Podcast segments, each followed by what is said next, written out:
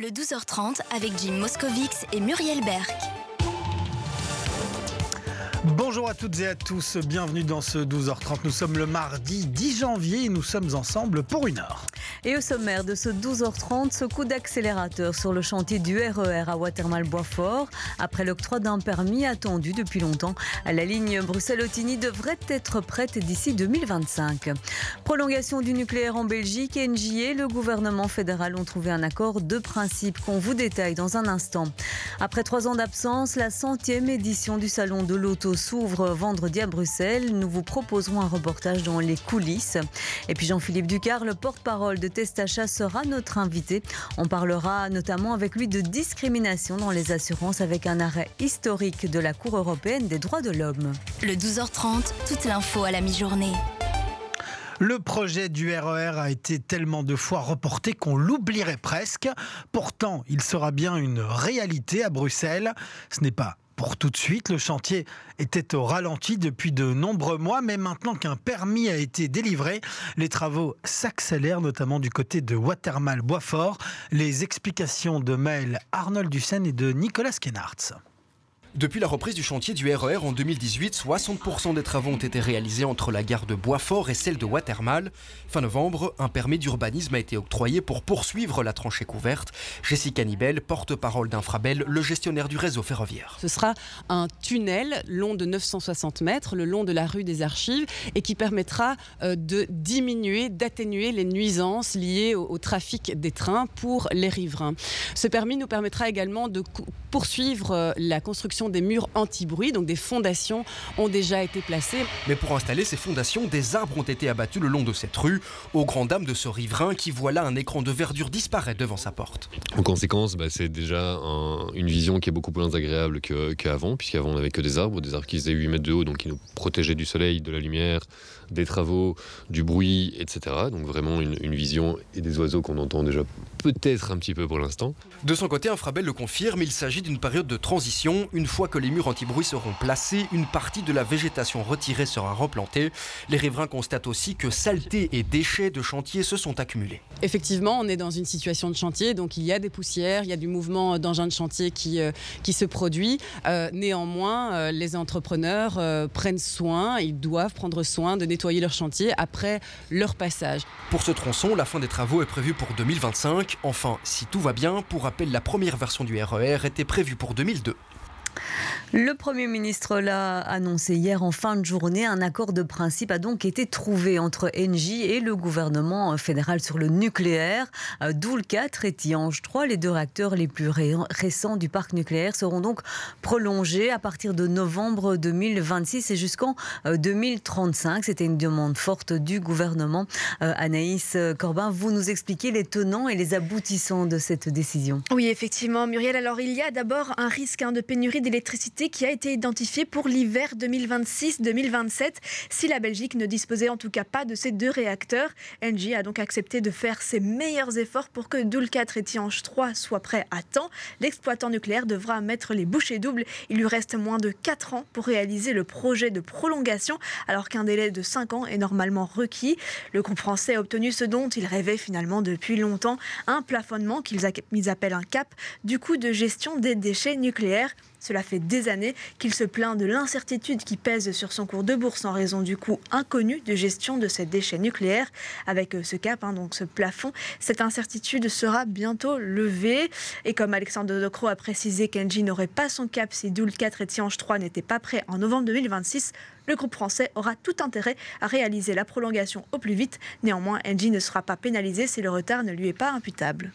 Alors il reste une inconnue et non des moindres, hein, le coût de cette prolongation. Oui, effectivement, c'est euh, les zones d'ombre hein, qui restent sur, ce, sur le montant de ce fameux cap. Si le coût du démantèlement reste à la charge du groupe français pour les sept réacteurs du parc, il a été convenu de deux plafonds en fonction des déchets au-delà desquels l'État sera tenu responsable de payer la note liée à la gestion des déchets nucléaires et du combustible usé. Ce montant devra être calculé d'ici quelques semaines par euh, l'ONDRAF, qui est donc l'organisme public chargé de gérer ces déchets nucléaires, ainsi que par l'administration fédérale. Si jamais Engie n'est pas d'accord avec ce montant, il pourrait encore revenir en arrière et la Belgique n'aurait pas ces deux réacteurs nucléaires pour l'hiver 2026-2027. Mais Engie a accepté de commencer à ses frais les études liées à la prolongation de Doul 4 et Tiange 3. Par ailleurs, le cabinet Van der Straten précise que le cap évoluera en fonction du volume de déchets nucléaires produits par Engie. Il ne s'agira euh, donc pas d'un montant fixé une fois pour toutes, il évoluera en fonction de la quantité des déchets, comme l'explique Alexandre De Croo l'administration, la commission pour les provisions nucléaires peut commencer à faire ses calculs aussi ensemble avec, euh, avec l'ONDREF et prendre en compte tout un nombre de risques naturellement par rapport à un processus qui est un processus extrêmement, euh, extrêmement long. Bah, on laissera l'administration et tous nos partenaires faire leur travail. Ce n'est pas à nous de définir euh, ce montant, mais ce n'est pas un obstacle pour que les travaux pour, la prolongation, pour la prolongation des centrales, des, deux réacteurs, euh, ne puissent pas commencer. Hein. Ça, peut commencer demain et le montant sera fixé basé sur les, décisions qui ont été prises euh, aujourd'hui. Alors il y a également, Anaïs, des inquiétudes sur la possibilité d'un trou noir lors euh, des hivers de 2025 à 2027 et le risque de blackout faute de production nucléaire. Oui, ça pose aussi problème. Le seul hiver où la Belgique n'aura plus aucun réacteur nucléaire en service sera le 2025-2026. Les cinq autres réacteurs seront fermés d'ici là. Les deux réacteurs à prolonger nécessiteront des travaux et ne seront donc pas opérationnels qu'à partir euh, de l'hiver 2026-2027. Après ça, plus rien pour le reste de l'hiver, mais le Premier ministre se veut rassurant. Dans certains des pays autour de nous, on parle de plans de délestage pour cet hiver-ci. On dit que chez nous, on sait que les deux, trois hivers qui viennent, on est en une sécurité et qu'on a quand même bien le temps pour planifier les choses. On parle plutôt de l'hiver 25, l'hiver 26. Euh, euh, et donc, on demandera à Ilia de faire un update de tout leur, euh. Il faut néanmoins relativiser l'importance de cette implication de l'État belge. Il s'agit de posséder deux réacteurs nucléaires pour une période de 10 ans. L'État reprend donc la main sur environ 8% de notre consommation d'électricité. Merci beaucoup Anaïs Corbin pour toutes ces explications ici en studio. Le patron de TikTok est à Bruxelles. Aujourd'hui, Xu Zhishu rencontre plusieurs hauts responsables européens. Euh, le réseau social chinois doit se préparer aux nouvelles règles de l'Union européenne contre la désinformation et les discours haineux seront notamment abordées les questions relatives à la protection de la vie privée, la réglementation des contenus et la sécurité des mineurs sur Internet. L'affaire Bruxelles Propreté devant la justice, une nouvelle audience du procès reprendra demain matin devant le tribunal correctionnel de Bruxelles. Euh, l'agence Bruxelles Propreté poursuivie pour non-assistance à personne en danger et homicide involontaire après le suicide d'un employé survenu en 2016. Euh, cet employé se disait victime de harcèlement. Hier, l'avocat de la famille, maître Antoine Chaumet, a plaidé la condamnation pour homicide involontaire. On l'écoute. Pour moi, l'ARP, donc l'Agence régionale pour la propreté, euh, est manifestement responsable à la fois de ne pas avoir pris les mesures pour protéger les personnes qui étaient sous sa responsabilité et qui étaient manifestement victimes d'actes de harcèlement, et en outre d'avoir été jusqu'à enclencher une procédure de licenciement alors qu'il n'y avait pas de pièces ou de faits vis-à-vis d'un collègue de travail qui avait déjà fait une tentative de suicide et dont tout le monde savait qu'il était extrêmement fragile. Vous ne comprenez pas, vous que rien n'a été fait, vous le démontrez là. Mais écoutez, c'est la responsabilité de l'employeur, de, dès qu'il est informé d'une situation de harcèlement, qu'elle existe ou qu'elle n'existe pas, de prendre des mesures de prévention, d'enquêter, de vérifier ce qu'il en est. Or, ici, euh, l'agence pour la propreté, hormis licencier ceux qui osaient se plaindre, n'a entrepris aucune démarche. Et l'audience reprendra donc demain avec le réquisitoire de l'auditorat du travail. C'est le grand retour du salon de l'auto pour sa centième édition. Après trois ans d'absence, l'ouverture ce sera vendredi pour les professionnels et samedi pour le public. Mais pour être prêt à temps, c'est une course contre la montre euh, qui attend les équipes sur le plateau du Ezel, comme vous allez le découvrir dans ce reportage de Thomas Dufran et de Yannick Van Gensbeek. Une véritable fourmilière étendue sur plusieurs hectares, sur 6 des 12 palais du Hesel pour être précis. Actuellement, 1500 personnes sont à l'ouvrage, 12 heures par jour. Sur ce stand, une vingtaine de personnes bossent. Des charpentiers, des peintres, des électriciens, il faut être prêt dans trois jours. Disons que c'est un timing assez serré. Donc euh, vendredi, derrière moi, il n'y avait strictement rien, juste euh, un sol, euh, avec quelques caisses qu'ils amenaient. Et aujourd'hui, on est déjà en phase, on va pas dire de finition, mais on est déjà bien avancé. Un détail important, les branchements, la lumière on a un peu l'impression que le but des marques, c'est d'envoyer plein la vue des visiteurs. Cette escalade-là, elle est terminée depuis, euh, quelques années. Par contre, c'est vrai que chaque euh, marque a une image en propre qu'il faut mettre en évidence pour que tout de suite on sache où on est et ce que représente la marque. Et c'est ça toute la difficulté à travers des logos, des codes couleurs, à travers un éclairage. Pour les 60 exposants, c'est aussi le moment de découvrir les cartes des uns et des autres pour convaincre les clients potentiels. On a créé ici une salle immersive en 3D euh, pour mettre en valeur la nouvelle mini-concept Aceman. Les organisateurs espèrent 300 000 visiteurs, c'est moins qu'en 2020. Il faut dire que le secteur traverse des zones de turbulence, mais ici, on reste confiant. Bruxelles est un salon particulier dans le sens où on y vend des voitures, mais où on y fait aussi de l'image. Donc c'est un, ce qui était parfois considéré comme un, désavantage par le passé est devenu un avantage pour Bruxelles pour convaincre les exposants automobiles de nous rejoindre. Samedi, le salon ouvrira au public jusqu'au dimanche d'après et tous ces stands seront ensuite démontés en un ou maximum deux jours. Notre invité dans ce 12h30, c'est Jean-Philippe Ducar. Bonjour. Ben, bonjour. Vous êtes porte-parole de Testacha. Alors, on va parler hein, dans un instant de lutte contre la discrimination mhm. euh, dans les assurances. Mais avant cela, une petite question concernant le salon de l'auto dont on vient de parler dans ce reportage. Alors, euh, c'est un retour hein, d'un salon euh, physique après les années Covid.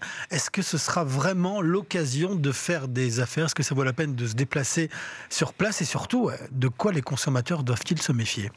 À l'heure actuelle, avec tous les outils, notamment digitaux, qu'on a d'information, de comparaison, je dirais que c'est presque le salon toute l'année. Hein. Donc on a la possibilité euh, de comparer, d'aller glaner des informations. Euh, nous-mêmes, nous avons énormément d'informations sur notre site euh, internet et toute l'année. Donc à la fois sur le choix des modèles, sur le choix des motorisations. Hein. C'est ça le, souvent maintenant la grande discussion. Faut-il prendre une essence, une diesel, une hybride, une électrique?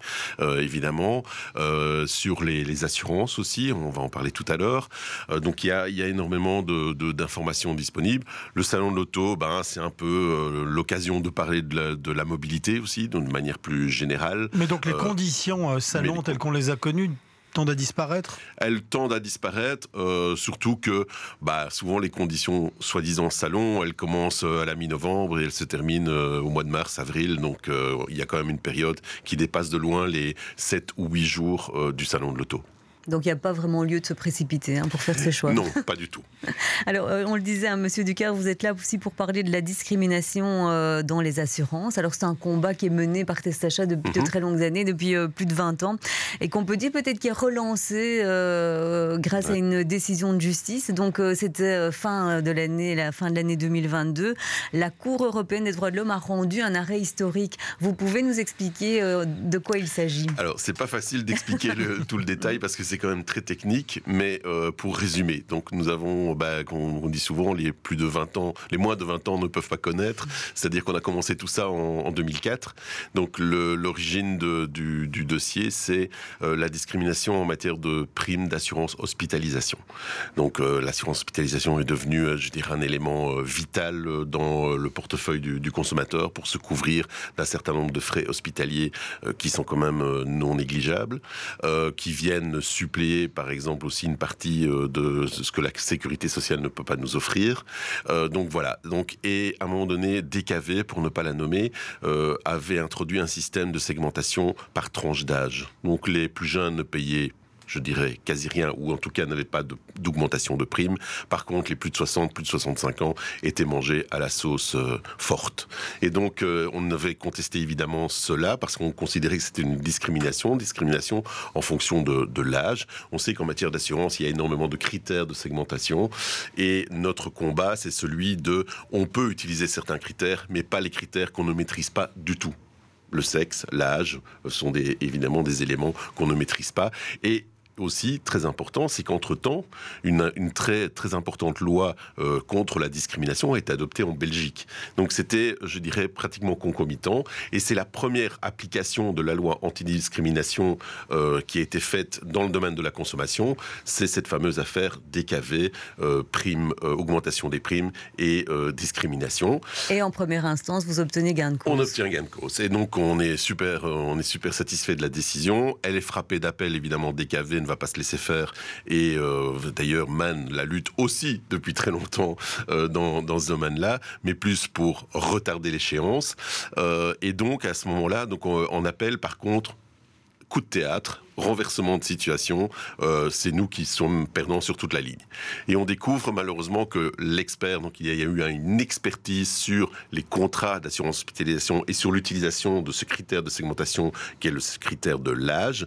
L'expert qui avait été désigné par, euh, par la juge à l'époque, en fait, avait des accointances avec notre adversaire. Et voilà, donc c'est comme ça que nous avons été euh, à la fois en cassation et puis nous sommes allés à la Cour européenne des, droits de l'homme, euh, fort de nos arguments, en disant voilà, nous n'avons pas eu droit à un procès impartial et équitable. Et donc, euh, ici au mois de décembre, la Cour européenne euh, des droits de l'homme vient de nous donner raison en disant effectivement, vous aviez tous les éléments, tous les arguments pour dire que l'expert en question n'était pas impartial et que malheureusement, ça a euh, influencé le cours de la procédure, ça a influencé la décision du juge, et donc cette décision euh, peut être considérée comme attentatoire à un certain nombre de principes fondamentaux qui sont inscrits dans la Convention européenne des droits de l'homme. Donc ce n'est pas rien.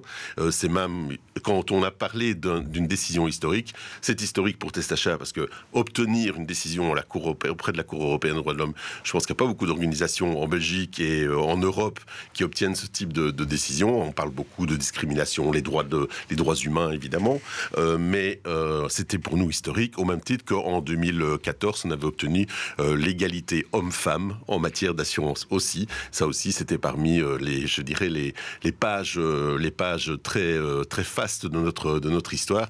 Et donc voilà, donc on est arrivé à une, une décision qui est une décision très technique, évidemment, Mais mais, qui qui, peut tout. avoir des conséquences. Mhm. Alors, pour le moment, il y a un délai de, un délai de recours. Donc l'État belge, parce que c'est contre l'État belge finalement. Si on a eu un procès qui n'est pas équitable, qui est un procès euh, impartial, euh, un procès partial, pardon, euh, c'est parce que l'État belge, dans sa procédure, n'a pas mis les, choses en place pour permettre notamment aux juges d'avoir un rapport d'experts qui était équitable et totalement impartial. Et donc c'est contre l'État belge. Donc l'État belge peut encore introduire un recours. C'est trois mois de, délai, mais au-delà de ce délai, nous verrons ce que ce qu'il en est. Nous sommes en train de discuter avec nos avocats pour voir si oui ou non nous devons, nous devons aller plus loin, c'est-à-dire revenir euh, à la situation d'il y, a, d'il y a 20 ans et euh, contester, euh, par exemple, toutes les primes qui ont été fixées sur base de ce critère de, de segmentation. Mais donc ça veut dire que ça continue, hein, ces critères de l'âge Oui. euh, au niveau de l'assurance hospitalisation continuent à être utilisés et c'est ça Alors, qui pourrait... C'est plus subtil comment que ça Donc, ouais. pour une période, en tout cas, sur les 20 ans, depuis 2004, il y a l'utilisation de, de- de- du critère de l'âge. Ça, a été euh, clairement euh, utilisé pendant toute une série d'années. Euh, les choses ont un peu évolué parce qu'entre-temps, on a aussi eu, et nous nous sommes battus pour, parce qu'on a continué aussi parallèlement une activité de lobbying, mais au niveau réglementaire, au niveau législatif, c'est d'obtenir un indice médical. Alors, on aurait pu se contenter d'avoir l'indice des prix à la consommation et de faire évoluer les contrats, les primes de manière linéaire pour l'ensemble des assurés, donc, en dehors d'un critère de l'utilisation d'un critère d'âge, d'avoir une augmentation linéaire qui se fasse en fonction de l'indice qui est l'indice des prix à la consommation. Le compromis qui a été trouvé à l'époque avec le gouvernement et le secteur euh, et c'est on, met en place un indice médical spécifique. Euh, cet indice médical spécifique a eu malheureusement a connu des, pas mal de, heurts et de malheurs, de déboires, mais entre-temps, donc les choses ont un peu évolué, mais pas encore totalement à notre euh, entière satisfaction. Donc on doit continuer à mener le, combat en la matière, sachant que les primes d'assurance hospitalisation ont encore augmenté certain- certainement en 2022 et ils vont peut-être pour pour la plupart augmenté en 2023. C'est ce que j'allais vous demander. Le risque, ce n'est pas si on, on arrive à éviter cette discrimination d'en créer une autre ou tout de même de voir les prix. Il faut, à un moment donné, lorsqu'on laisse tomber des critères de segmentation comme ceux-là, hein, donc on est en fait du mauvais côté de la statistique et on vous augmente votre prime, euh, eh bien, c'est qu'il faut des alternatives. Donc ces alternatives, ça peut être une augmentation linéaire pour tout le monde. Bah, ça s'applique à tout le monde, donc il n'y a pas de, euh, de critères de segmentation euh, particulier qui est utilisé. Ou alors on utilise un indice, euh, un indice médical, l'indice médical dont j'ai parlé tout de suite, tout de suite avant. Et il y avait aussi un système, mais qui était fort boiteux, qui était de demander une autorisation à la CBFA à l'époque, ce qui s'appelle maintenant la FSMA, d'avoir, d'obtenir donc le, régulateur des assurances, d'obtenir, de pouvoir justifier une augmentation de la prime et d'obtenir cette autorisation. Donc il y a plusieurs systèmes possibles et nous nous, battons pour que le, système qui soit mis en place soit le moins euh, attentatoire possible aux libertés fondamentales et notamment au fait qu'on ne choisit pas d'avoir 20 ou 60 ans, on ne choisit pas d'être un homme ou une femme ou autre, autre genre. Il y a là un, véritablement un problème dans le domaine de l'assurance particulièrement qui utilise des statistiques qui peuvent être remises en cause euh, assez facilement. Les choses évoluent, euh, les, moyennes évoluent et ainsi de suite. Donc il faut pouvoir apprécier le risque de manière plus individualisée euh, que les statistiques ne le permettent. Il y a d'autres types d'assurances, là on parle beaucoup de l'assurance hospitalisation, où ce type de discrimination pose problème selon vous Par exemple les assurances voitures tout Il y a à aussi fait. toute une série de critères. euh, Exactement. Donc les assurances voitures, on a fait beaucoup l'actualité avec cela euh, au moment, à un certain moment avec les, les, les plus jeunes conducteurs, hein, donc qui étaient vraiment euh, mangés euh, à nouveau à la sauce forte. Euh, et donc le critère de le critère de l'âge à nouveau intervenu, euh, intervenait. Mais là, il y a des systèmes qu'on appelle des systèmes de bonus-malus. Hein, je pense que tout le monde les, connaît et qui permet d'apprécier le risque a posteriori, donc en fonction du risque que vous constituez réellement et pas en fonction d'un critère d'âge ou d'un critère, voire d'un critère de domicile. Même si le critère de domicile, on peut encore discuter, mais le critère d'âge, par exemple, et le critère homme-femme a été neutralisé, notamment par cette fameuse décision euh, test-achat au niveau de la Cour de justice, non pas de la Cour européenne des droits de l'homme, des droits humains, mais euh, la Cour de justice euh, de, l'Union européenne. Et donc, il faut neutraliser ces critères de, discrimination et euh, trouver d'autres systèmes, des alternatives qui permettent d'apprécier le risque de manière beaucoup plus individuelle et beaucoup plus proche finalement de la réalité de l'assuré. Voilà, donc les choses pourraient peut-être évoluer, en tout cas dans les assurances hospitalisation. On va faire en sorte que ça évolue. Euh, dans euh, un moyen terme, on va dire. Euh, comme vous êtes là, on avait aussi envie de parler un petit peu avec vous euh, du nucléaire. Vous avez appris comme nous hein, hier euh, qu'un accord était intervenu entre Engie et le gouvernement fédéral sur la prolongation du nucléaire. Alors on imagine que ça va avoir des conséquences peut-être pour notre portefeuille euh, et sur le coût de l'énergie dans les années à venir. Comment vous accueillez, vous, euh, cet euh, euh, C'est une bonne ou une mauvaise nouvelle pour les consommateurs? Alors je dirais que c'est un accord, mais qui est fort tardif. hein. Donc euh, ça, c'est assez malheureux en Belgique de devoir attendre des années pour pouvoir se mettre autour d'une table et de faire ça finalement en quelques semaines, euh, euh, en bout, en bout de course. vraiment, on connaît, hein, on sait pourquoi. hein. on sait que dans la négociation, il y a les moyens de pression et on, fait euh, sans doute euh, miroiter d'autres euh, d'autres avantages ou inconvénients dans un accord, hein, comme dans tout accord, mais un accord politique aussi, c'est comme ça, on le sait. les, coalitions se font de cette manière-là. Bah, ici, c'est la même chose. Et ça, c'est dommage parce que donc il faut faire en matière d'énergie, il faut faire preuve de prévision. Il faut anticiper les, problèmes. Or, la loi de sortie du nucléaire date de, de 2004, donc on a quand même euh, perdu beaucoup de temps. Ça, c'est un, premier point. Deuxième point, c'est qu'on a besoin euh, de, de rassurer les marchés.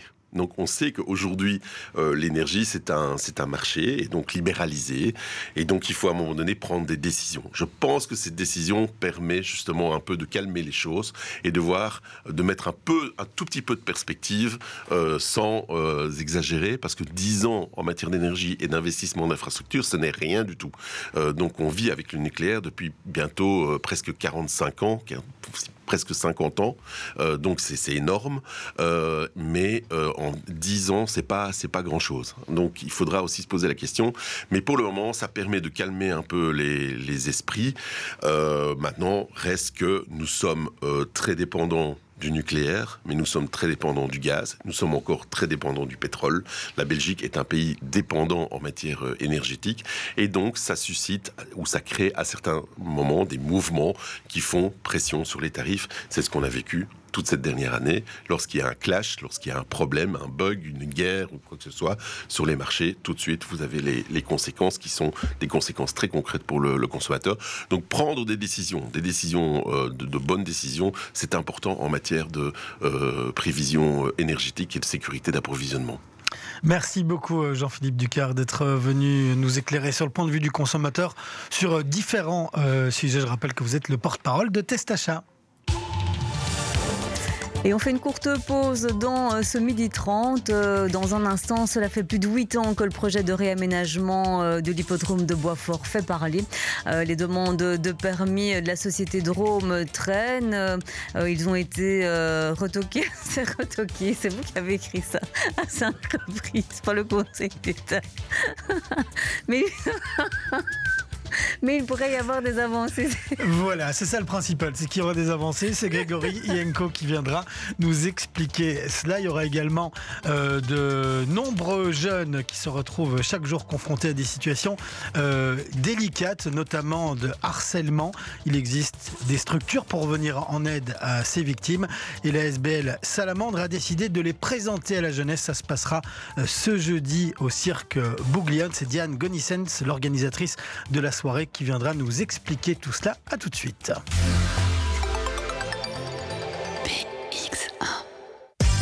La mobilité, c'est l'un des thèmes qui déchaînent les passions à Bruxelles. Tout le monde a un avis sur les avantages ou les inconvénients des modes de transport. Tout le monde a un avis sur les politiques menées dans la capitale.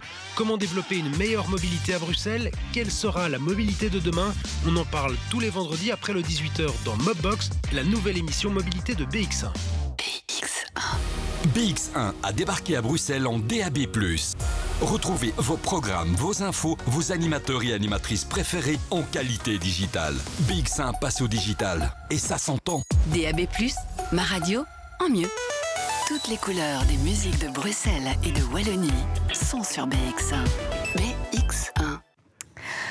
Que va devenir l'hippodrome de Boisfort? Cela fait plus de 8 ans que le projet de réaménagement par la société Drôme traîne. Alors, euh, des demandes de permis euh, n'ont euh, pas été acceptées par le Conseil d'État à cinq reprises. Elles ont même été retoquées. Elles ont été hein. retoquées. voilà, une intervention de la région devrait toutefois permettre au projet de voir le jour. Grégory Yenko, bonjour. Bonjour. Comment la région compte-t-elle faire avancer ce dossier? Oui, en fait, c'est fait depuis 2014 hein, que le projet doit avancer, que la société a remporté cet appel d'offres de la région pour rénover complètement l'hippodrome, y développer des activités euh, principalement euh, sportives, sociales et éducatives. Alors il y a déjà eu un nouveau restaurant, une nouvelle terrasse consacrée aux événements, principalement durant l'été, aussi des espaces pour les artisans et des, commerçants, mais pour le reste cela coince. Les premiers projets de Drôme évoquaient aussi l'installation d'une patinoire, d'une large plaine de jeux, même d'un grand parking, mais les projets ont dû être revus à la baisse. Malgré tout, l'intention reste que euh, ce parc, cet hippodrome, devienne une sixième porte d'entrée vers la forêt de Soigne. Donc il y a eu ces cinq fois euh, le Conseil d'État qui a retoqué le projet Drôme, mais la région a décidé d'intervenir en lançant dès 2020 une modification partielle du plan régional d'affectation du sol, le fameux PRAS, qui permet de, de déterminer les zones naturelles, urbaines, commerciales de la région, pour permettre justement l'extension du parking actuel, comme proposé par Drôme, mais aussi pour changer toute une zone située entre les deux anneaux de l'ancien hippodrome, en zone forestière, pardon, et donc protégée. Et pourtant, euh, Grégory, on apprend ce mardi que la société Drôme, justement, a annoncé qu'elle avait déjà demandé un nouveau permis sans attendre cette euh, modification du PRAS. Bah oui, en fait, c'est le CEO de Drôme hein, qui l'annonce ce matin dans la DH. Un permis est déposé et le dossier est actuellement à l'enquête publique. Cela permettra de régulariser des travaux effectués avant l'annulation du précédent permis, précise-t-il, mais aussi de lancer de nouveaux travaux nécessaires au développement du site. Euh, des aménagements sont notamment prévus dans la grande tribune ainsi que sur un nouveau petit parking prévu le long de la chaussée de la Hulpe. Medroom ne met pas la charrue avant les bœufs et ne s'avance pas plus pour la suite de son projet autour du grand parking et de la suite du réaménagement du site. Bon, finalement, ce qui va intéresser de nombreuses personnes, c'est savoir dans combien de temps est-ce qu'on peut attendre un réaménagement de l'hippodrome ben, Ça reste toujours un peu flou. Hein. Drôme n'a pas encore de planning précis puisqu'il attend la décision du Conseil d'État et de la région bruxelloise sur la modification du PRAS. Normalement, la décision du Conseil d'État est attendue pour février et la région devrait ensuite euh, décider ce qu'il en est de cette modification. Mais voilà, cela risque encore de prendre plusieurs années avant que l'ancien hippodrome devienne ce qu'avait imaginé la société en 2016 euh, lors de l'appel d'offres. Merci euh, Grégory Yenko pour ces explications en détail que l'on peut lire sur le site internet de BX1, bx1.be. Si vous prenez les transports en commun, vous l'avez peut-être déjà remarqué, la STIP procède à de nouveaux chantiers. Ça concerne le nord de Bruxelles, des travaux importants qui vont durer un certain temps et ils ne sont pas sans conséquences. Il impacte une dizaine de lignes de bus et de trams à Scarbeck et Nederoverembeek. Reportage de Maël Arnold Dussen et de Yannick Van Gansbeek. Premier coup de pelleteuse ce matin à Scarbeck sur l'avenue Princesse Elisabeth. L'objectif de ce chantier est remplacer les rails devenus vétustes. Les voies s'usent comme une route et donc on renouvelle les voies. On va aussi mettre en accessibilité euh, des arrêts pour permettre justement à tous les voyageurs de pouvoir emprunter les transports publics de manière la plus fluide possible. Et on va créer une bande bus parce qu'on se rend compte que nos bus sont souvent bloqués dans la circulation ce qui est très embêtant pour les voyageurs. Et donc en créant une bande bus, on permet que les bus circulent plus facilement et que la circulation soit surtout plus fluide. Les travaux se déroulent sur l'avenue Princesse Elisabeth, la chaussée de Acte et la place Poge. Le tram 92 ne circule pas entre les arrêts Sainte-Marie et Scarbeck-Gare, mais des bus navettes sont prévus pour assurer le trajet. Plusieurs autres lignes de bus sont également déviées, certains arrêts sont déplacés, d'autres non desservis. Des travaux débuteront aussi dans le courant du mois de janvier à Nederoverenbeek. Les bus 47, 53, 56 et 57 sont déviés en raison du chantier de la future ligne de tram 10. À Nederoverenbeek, l'objectif c'est de créer une toute nouvelle ligne de tram qui va permettre de relier le centre de Bruxelles jusqu'à l'hôpital militaire, parce qu'on se rend compte que Nederoverenbeek, c'est un quartier qui se développe énormément, que ce soit en termes d'habitants, mais également de, services, d'écoles, d'entreprises. Et donc c'était vraiment important de créer une liaison en tram rapide et directe entre le centre-ville et l'hôpital militaire. À Scarbeck, la fin des travaux est prévue pour l'été 2023. Année de c'est pour 2024. On va parler à présent d'un fléau qui concerne de nombreux jeunes, le harcèlement. De nombreux enfants parfois se retrouvent confrontés à ce genre de situation, que ce soit à l'école ou maintenant ces dernières années, principalement sur les réseaux sociaux. Il existe des structures pour venir en aide aux victimes et la SBL Salamandre a décidé de les présenter à la jeunesse. Ce sera lors d'un événement qui aura lieu jeudi. On va pouvoir en parler avec euh, vous, euh, Diana euh, Gonissen Oro. Je sais pas si je le prononce bien. Tout à fait. Vous organisez l'événement euh, de jeudi. Vous faites partie de la SBL euh, Salamandre qui a pour but la promotion de l'art, mais aussi plein de projets sociaux euh, dont celui-là. Alors l'événement ne concerne pas que le harcèlement, mais aussi les abus sexuels et la prévention au suicide. Ce sont donc trois facteurs qui concernent la jeunesse et il existe déjà donc de nombreuses structures au sein de la fédération Wallonie euh, Bruxelles. Est-ce que vous pouvez nous, les résumer? Est-ce qu'elles concernent chaque secteur? Est-ce que ce sont des structures euh, d'accueil pour ces trois fléaux différents? Alors il y a beaucoup de choses qui se passent en Fédération Wallonie-Bruxelles pour lutter contre le harcèlement ou les abus sexuels et la prévention du suicide chez les adolescents, mais euh, tout n'est pas nécessairement connecté. Et donc je pense qu'il est important qu'on présente une sorte de cadastre de ce qui existe et surtout, surtout qu'on commence à mettre en réseau les informations pour que les jeunes y accèdent facilement. Mais plus qu'en réseau, qu'on travaille également en amont, c'est-à-dire dans les écoles, euh, et puis qu'on informe aussi les familles, qu'on crée des lieux où des paroles peuvent être déposées euh, lors d'activités avec un œil bienveillant, une écoute attentive, euh, active de ce qui est parfois qui passe anodin, mais qui est en fait le, le signe d'un grand trauma ou d'un bouleversement chez l'ado. Afin de l'aider. Mais justement, vous, vous, parlez donc de, ces trois euh, facteurs euh, qui vont avoir un impact chez les, chez les jeunes de manière euh, générale. Est-ce que vous savez combien de jeunes sont concernés en Fédération Wallonie-Bruxelles? Mais tous les jeunes sont concernés. On n'a pas des chiffres précis parce que ben, les hôpitaux et les, les statistiques ne s'étalent pas sur le nombre de personnes qui se suicident au quotidien. Mais euh, la période de l'adolescence est évidemment un grand bouleversement. Et dans cette fragilité, euh, euh, c'est un petit peu comme, euh, comme la chenille qui se transforme tout doucement en, papillon. il y a un grand retournement à, faire en soi pour grandir, pour, pour se tourner vers la lumière et, lâcher ce qui est la part d'ombre et, voir de plus en plus clair. Or, à ce moment-là, le jeune, il est immensément fragile et il faut des structures bienveillantes, d'accueil. Et il faut surtout, avant tout ça, qu'on apprenne au quotidien à parler, à filtrer ses émotions, à donner des informations sur comment grandir autrement. Parce que l'école, elle est, elle est là pour accueillir le jeune, elle est là pour lui donner des informations, pour le structurer euh, intellectuellement. Mais c'est aussi, et d'abord, j'ai envie de dire, une transmission du savoir-être qui est importante. Et là, je voudrais mettre l'accent là-dessus. Nous aurons la chance d'avoir Madame la ministre euh, Caroline Désir qui sera là et euh, Bernard De Vos, le délégué euh, aux droits de l'enfant. Je pense qu'ils ont des, des réponses à nous donner. On a envie que les choses se changent dans le décret de de changement au niveau euh, de l'enseignement. Il y a des nouveaux, des nouveaux éléments à insuffler, à injecter, qui font partie du savoir-être.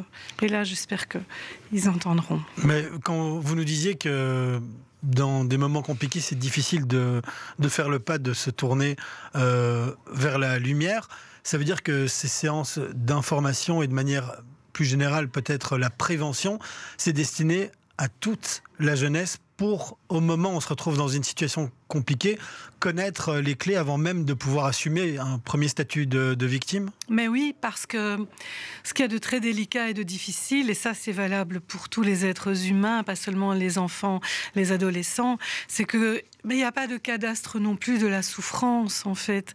Et donc, avant de pouvoir euh, dire formuler ce qui nous a blessés, ce qui nous blesse, ce qui nous étrangle, ce qui nous limite. Il faut pouvoir le nommer, il faut pouvoir comprendre ce qui se passe en soi. Donc ce n'est que par des échanges, par une transmission, euh, que l'on peut se dire, euh, voilà, ben, tout compte fait, c'est pas normal ce qui est arrivé, et je ne dois pas en avoir honte. Et justement, quand un ado arrive à cette conclusion-là, en se disant ce n'est pas normal ce qui vient de m'arriver, euh, que doit-il faire? Que peut-on lui conseiller? De parler, même maladroitement. À qui? Alors, en première ligne, euh, c'est pas toujours les parents, hélas, chez qui ils vont se tourner, puisque l'expérience de ma vie a fait que ma, fille cadette, elle a connu différents traumas, dont des abus sexuels, dont du harcèlement, et elle a claqué la porte de la vie au mois de mai de 2020. Donc elle ne nous en a pas parlé, c'est après coup. Mais elle en a parlé à des voisins, elle en a parlé à des scouts, elle en a parlé à des copines de classe, et personne n'est revenu vers nous.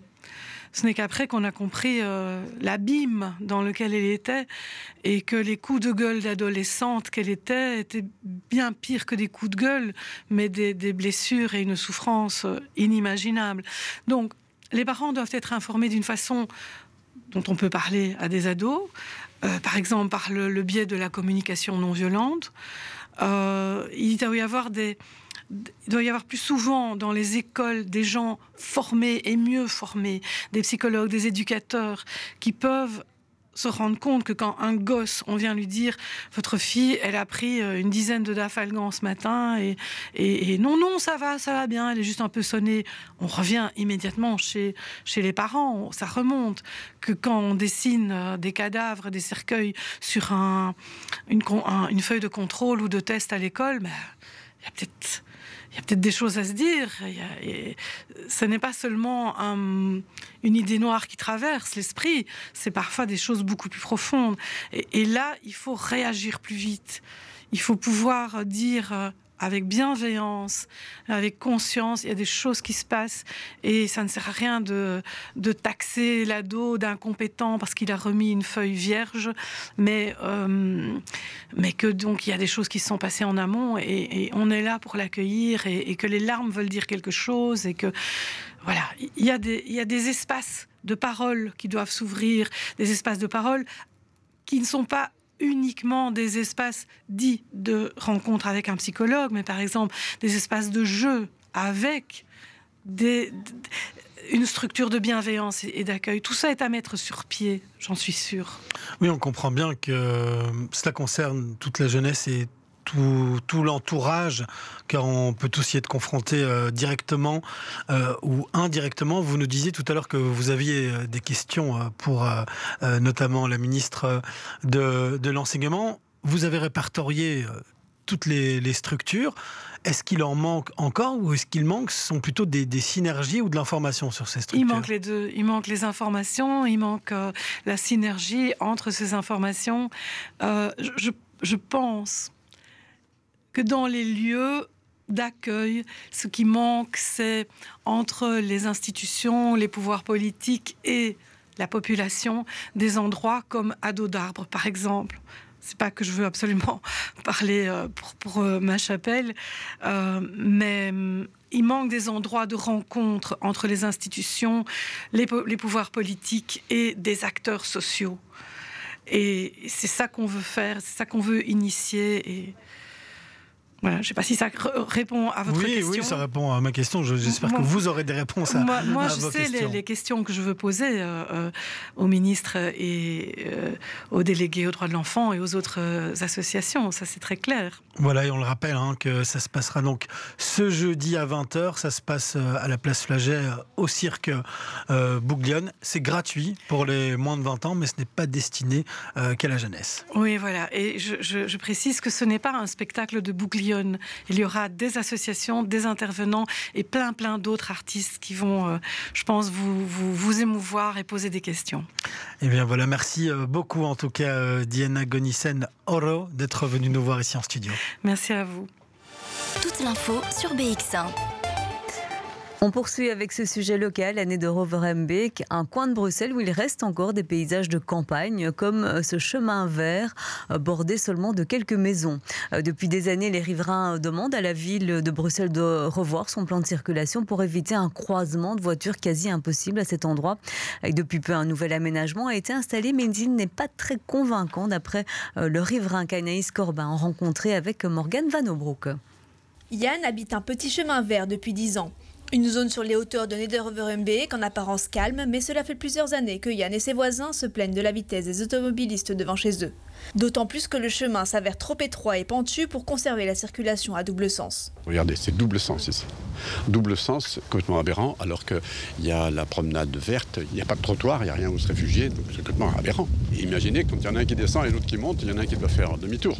Alors ou chez moi, ou là, ou n'importe où, enfin c'est pas très facile. Plusieurs accidents ont déjà eu lieu ici, comme un jeune conducteur qui est entré dans ce portail renversé. Pour endiguer le phénomène, la ville de Bruxelles vient tout juste d'installer des blocs de béton au carrefour Trasserwerk, petit chemin vert, ainsi qu'au carrefour Trasserwerk, Ransbeekstraat pour réduire le trafic dans le quartier. Des poteaux mal placés selon Yann. Nous, on est pour que la rue soit fermée. Ça, indéniable. Ce serait magnifique, mais pas avec ce genre de système, avec un système adapté aux gens. Figurez-vous qu'avec ça, l'ambulance, elle fait comment? Les pompiers font comment? Le facteur fait comment? La poubelle fait comment? Moi, on ramasse plus les poubelles? L'idéal, ce serait de l'avertir bien au bout et puis de mettre quelque chose uniquement pour les, riverains. Et fermer ici et fermer à l'entrée. Avec les blocs placés trop loin, les automobilistes se retrouvent bloqués malgré le panneau indiquant une voie sans issue. Les chemins de la mobilité assurent que ce dispositif est provisoire. On a installé euh, la signalétique euh, provisoire, des blocs de béton donc aussi provisoires avant d'installer quelque chose euh, de mobilier euh, fixe. Et donc, du coup, ça permet aussi de voir, d'analyser un peu, OK, est-ce que est-ce que c'est le bon dispositif? Est-ce que tout fonctionne bien? Ce qu'on a fait, c'est on a fait en sorte que bah, tout reste accessible. hein, les maisons, mais surtout aussi bah, la ferme bien sûr, mais aussi le centre sportif. Les gens vont devoir peut-être faire un petit détour via euh, bah, Peter Benoît, Wekemans ou euh, l'inverse via Tiras. Les chemins de la mobilité assurent que le plan a été réfléchi en prenant en considération l'arrivée du tram 10 dans le quartier. Dans la suite de ce 12h30, on parle sexualité, une fois n'est pas coutume. Vivre sa sexualité autrement. Cyprien Oudemont viendra euh, nous expliquer le concept de sexe positif. A tout de suite.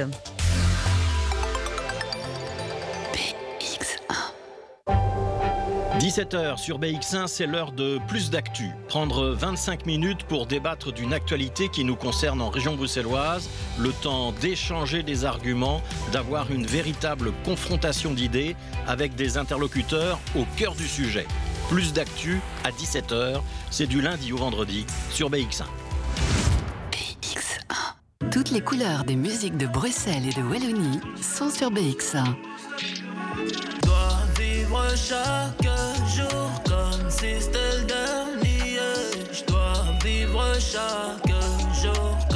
comme si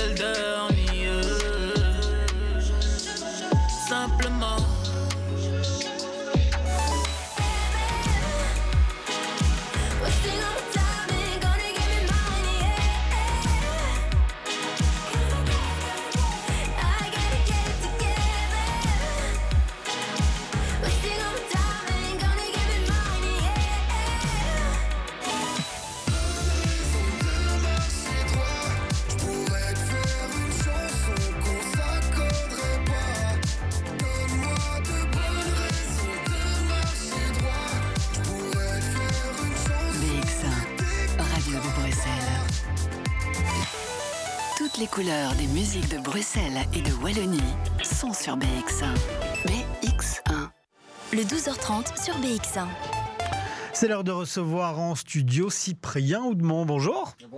Alors, comment vivre sa sexualité autrement? C'est la question que vous vous poserez aujourd'hui dans l'émission de ce soir et vous allez nous expliquer le concept du sexe positif. Oui, le sexe positivisme qui est un mouvement qui vient euh, des euh, premières années euh, féministes et puis une idéologie aujourd'hui qui affirme que chaque sexualité, genre, orientation, penchant, style de relation est valide tant qu'il est fait avec soin et puis avec ce mot magique mais très important, consentement. Elle donne le pouvoir aux personnes de penser de vivre leur sexualité en se détachant, des normes hétéropatriarcales. Elle est une attitude envers la sexualité humaine qui considère toutes les activités sexuelles consenties entre personnes majeures comme fondamentalement saines, plaisantes et qui encourage le plaisir sexuel et l'expérimentation sexuelle. C'est vraiment ça euh, l'idée de cette émission, c'est on sait, qu'à Bruxelles, il existe des activités, des soirées sex positives. On avait envie d'en parler pour déconstruire un petit peu cette idée. Est-ce que euh, s'agit là juste d'une partouze, euh, de euh, tester, d'avoir des endroits d'infidélité, des clubs libertins comme on peut les voir dans les médias, toujours de manière un peu diabolique comme ça? Eh ben non, il y a plein de choses qui sont faites avec consentement pour découvrir son corps, découvrir son intimité, et puis Remarquez aussi que s'interroger sur ses relations sexuelles, ses propres désirs, les désirs qu'on pourrait avoir une personne qui est son partenaire dans la vie ou pas, mais peut aider aussi à mieux se comprendre et mieux avancer dans le relationnel.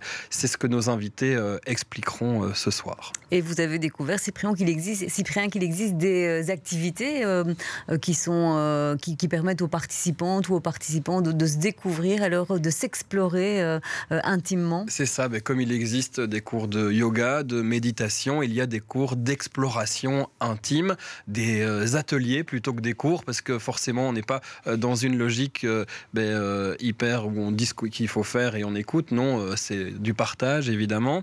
Dans cet atelier auquel on a participé, qui est mené par Amandine L, et qui développe son activité partout à Bruxelles et en Wallonie depuis maintenant quelques semaines, quelques mois, c'est assez nouveau. On a participé à une activité où les euh, participants et participantes s'interrogeaient sur la roue du consentement. Donc cette idée de ben, est-ce que ce désir-là est consenti avec une autre personne, qu'est-ce que ça veut dire le consentement en fait? Moi je dis oui, l'autre personne dit oui, mais en fait est-ce qu'elle veut vraiment dire oui ou est-ce qu'elle veut dire oui pour me faire plaisir? Regardez ce que ça donne. J'aimerais bien, euh, t'es ok, toucher ton dos, mais genre ta peau, avec mes mains, avec euh, mes bras et peut-être avec mon visage aussi. Euh, Ça a été développé par Betty Martin. Elle a proposé une roue qui est du coup une forme de grille de lecture. Ce côté ici, c'est donner un cadeau. De ce côté-ci, c'est recevoir. J'ai un hyper grand kiff, c'est de caresser les cheveux des mecs qui ont des cheveux longs, genre. Et j'ai trop envie de caresser les cheveux de Guillaume. Et je vais demander à Guillaume, est-ce que je peux caresser tes cheveux, Guillaume? Oui. Ok. Et donc là, c'est moi qui fais l'action, c'est moi qui touche Guillaume, mais c'est moi qui reçois le cadeau. Il peut, ça peut être agréable pour lui ou pas, mais en tout cas, on sait que le cadeau, il est pour moi. C'est moi qui prends en faisant, le, en faisant le toucher. On va aller observer, en fait. On va aller expérimenter, on va aller questionner, on va aller pratiquer pour observer ben, euh, ce qui se passe dans notre corps, ce qui se passe dans notre tête, comment on fonctionne, comment on agit, et aller euh, mettre de la lumière aussi sur nos comportements pour aller déconstruire, pour euh, en fait vivre des relations et vivre ben, des relations à soi et aux autres vachement plus fluides et vachement plus safe aussi. Quand on n'est plus dans le consentement, on va dans les parts d'ombre des différents cadrans. Et par exemple, la part d'ombre de servir, c'est euh, le sauveur, la sauveuse, pouvoir euh, poser nos limites euh, et aussi savoir que l'autre en face de nous euh, est capable de poser ses limites. Ben, ça nous permet d'aller explorer de façon hyper sécurisée et d'aller se challenger en fait. On a nos limites qui sont des limites auxquelles on ne touche pas et puis après il y a des limites qui sont aussi parfois liées à des peurs, à des croyances, à des, euh, à des, à des expériences qu'on a pu avoir, etc. Et le fait de se sentir dans, un, dans ce cadre sécurisé, on peut aller euh, mettre de la lumière sur ces limites, voir si c'est des limites qui sont encore d'actualité, si on a envie de les exploser, et puis aller du coup découvrir des nouveaux territoires qui sont en fait juste euh, parfois euh, géniaux et qu'on connaît pas forcément. Et si tu veux monter sur le sommet aussi, c'est top. Voilà vraiment euh, une découverte et une autre découverte. Vous en parliez euh, à l'instant, euh, Cyprien, ce sont les soirées sex positifs. Alors ça se passe comment ces soirées? Ah ben, justement, c'est une soirée où les personnes sont invitées, consenties. Alors, il faut faire attention parce que dans ces soirées, ben, il peut y avoir de la consommation d'alcool, par exemple, de la consommation d'autres substances, mais tout ça est contrôlé. Il y a des places, des, espaces spéciaux pour ça. Et puis, euh, c'est une soirée, et ce qui est important, ce dont j'ai envie de vous parler, on valorise le nom. Donc, on va toujours demander. Donc, c'est une soirée. euh, libertine, on peut le dire, où l'idée c'est d'avoir des relations, des touchés, du plaisir, mais valoriser le non, ça veut dire qu'on va toujours poser la question est-ce que je peux te caresser telle partie du corps? Si la personne répond non, on le remercie de lui avoir dit non, pour que tout le monde se sente à l'aise de pouvoir dire non aussi. On est un peu dans une mise en pratique finalement de l'atelier qu'on vient de voir. Exactement, sauf qu'on va un petit peu plus loin dans le désir et si on a envie d'y participer à ces soirées, alors ça ne veut pas dire qu'on est quelqu'un qui n'a pas de relation stable à côté, on peut tout à fait avoir un partenaire dans la vie ou aller avec son partenaire dans la vie dans ce genre de soirée et découvrir une autre sexualité. Eh bien, on a hâte de découvrir tout cela. Ce sera donc juste après le journal de 18h. Merci beaucoup, Cyprien. Avec plaisir. Le 12h30 sur BX1 en DAB+. En bref, l'artiste bruxellois Stromae est cité dans quatre catégories pour euh, les victoires de la musique. hein. La cérémonie euh, des récompenses musicales françaises a lieu le 10 février. Euh, Stromae concourt pour l'artiste masculin, le meilleur album, la meilleure chanson, L'Enfer, et le meilleur clip pour le morceau Fils de joie. Angèle, quant à elle, compte trois nominations. Et puis un autre chanteur bruxellois, Pierre Demar, en compte deux. Voilà. C'est pas mal hein, pour des Bah oui, c'est pas Paris. mal. On s'en sort, euh, on s'en sort même plutôt Euh, bien. Allez, on va continuer avec un peu de musique avec euh, Hans euh, l'émission qu'on vous propose de découvrir en séquence tout au long de la semaine de Sébastien Van Mulders. Et on continue de faire la connaissance du groupe Ada Oda. En Stummelings sur BX1 avec Sébastien Van Mulders. BX1. Ça y est, le premier album, il est sorti là. C'était quoi, fin octobre hein? Euh, Fin novembre. Fin novembre. C'est ça, j'ai hésité entre les deux. J'avais deux infos. Un amore debole, un amour faible. bon accent et tout. Ouais, tu le dis bien. C'est bien l'accent tonique et euh. Euh, il parle de quoi cet album? Il parle de désillusion, il parle de quoi? Il parle qu'après 30 ans, euh, tous dégringolent, la vie, l'amour et bientôt la mort qui arrive. C'est vrai qu'on n'était pas dans un bon mood euh, à ce moment-là. Je crois qu'on venait d'avoir euh, 30 ans où on allait les avoir. Et euh, on n'était pas au sommet de notre. euh, de nos, de nos, enfin, nos histoires d'amour et dégringolaient. Euh, on- professionnellement, on se cherchait un petit peu. Donc euh, ça a donné naissance à des textes un peu plus dark, on va Mhm. dire. Et, et donc, Avec des euh, accords majeurs. Parce que quand on écoute votre musique, on ne comprend pas les paroles. On a envie de danser. Moi, j'ai écouté évidemment euh, vo- votre album, il y a 10 tracks, 10 morceaux dessus, en boucle. Ça donne une énergie de dingue. Mais évidemment, si on comprend les paroles, c'est autre chose. Ouais, c'est après je crois que c'est une formule, euh, c'est pas nouveau quoi. Les, les, les groupes euh, qui chantent, euh, qui chantent des trucs un peu badants Mhm. avec le sourire, ça, ça existait, ça existera toujours. Je pense que c'est ouais, un mélange qui, qui fonctionne bien.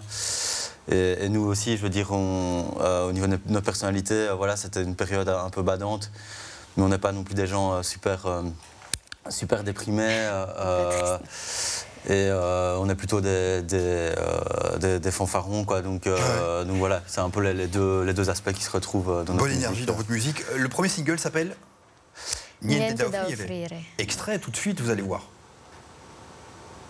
Non niente da offrire, non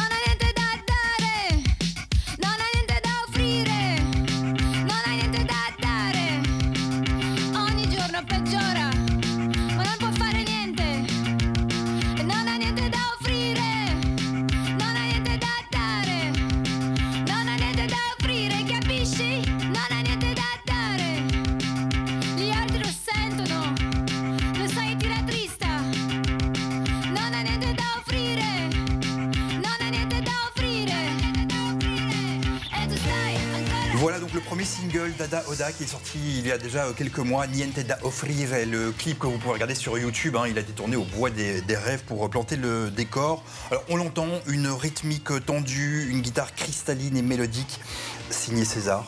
Et puis euh, la voix euh, de Victoria comme fil rouge hein, de, votre projet, une voix qui crie, qui scande et qui chante les désillusions. Qui fait quoi dans le groupe?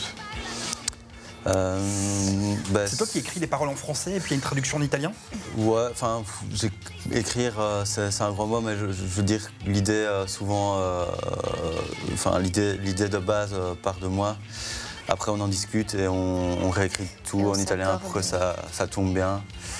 Euh, et voilà, et le- les, les- les instruments, c'est c'est en général moi qui, qui compose. C'est aussi euh, euh, souvent euh, réarrangé à 5, parce qu'on est, on est 5. C'est vrai que pour les interviews, on est tout le temps deux, mais Madaoda, c'est un groupe de 5 personnes. On peut peut-être citer là, hein, les, les personnes qui vous accompagnent sur ce projet? Ouais, donc il y a euh, Aurélien Guénédinov qui est le deuxième guitariste, euh, Marc Pirard qui est le bassiste et Alexandre, Alexandre de Debeger à la batterie. Bah, c'est un album qui marche super bien. Il y a un morceau dont vous êtes particulièrement plus fier qu'un qu'un autre ou que vous aimez plus qu'un qu'un autre?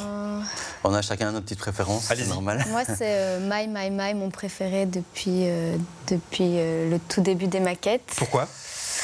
Je sais pas, c'est le plus sombre qui me ressemble le plus. Enfin, j'ai tout de suite accroché au riff de guitare dès qu'il me l'a fait écouter. Donc euh, voilà, ma préf restera celle-là. Et toi? Euh, moi, je pense que c'est Il Chaos, euh, qui est euh, le morceau le plus fleuve du disque, avec vraiment des parties un peu à tiroir.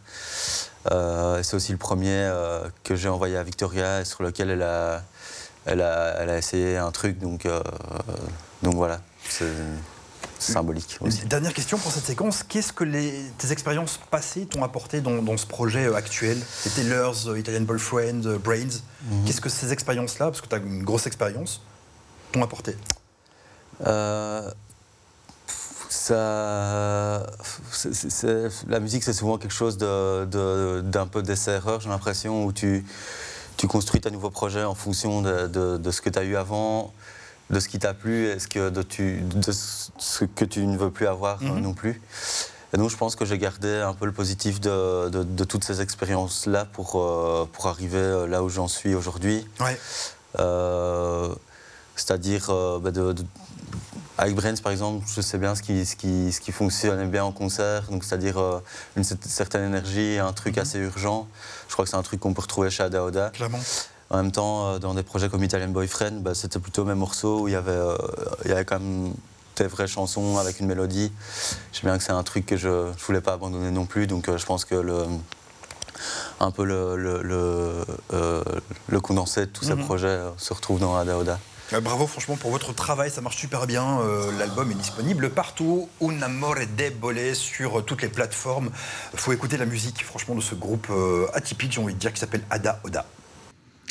Voilà, et la suite, ce sera demain dans le 12h30. Et si vous avez manqué une des séquences, interview complète, elle est diffusée chaque samedi à 18h30 en télé, entre 12 et 13h en radio, en DAB+, sur BX1.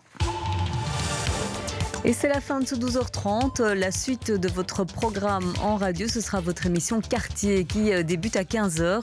En télé, vous retrouverez euh, plus d'actu à 17h avec au programme un duel sur le passé colonial belge avec la question des excuses. Euh, Benoît Piedbeuf, député MR, et Christophe Lacroix, député PS, seront sur le plateau. Ils sont tous les deux membres de la commission spéciale passé colonial de la Chambre. Et la suite de l'information, ce sera à 18h avec le journal qui vous, a- qui vous sera présenté par Camille Tanquin. Merci d'avoir été fidèle au 12h30 et merci à Théo Mazui pour son soutien technique. Passez une excellente après-midi. À demain. À demain.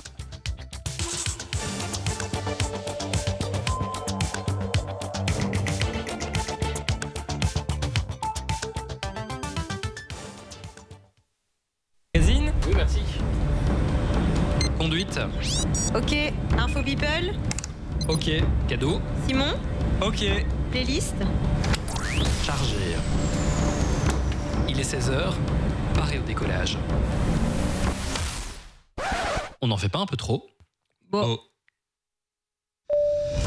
Embarquez dès 16h avec Thomas sur Fun Radio.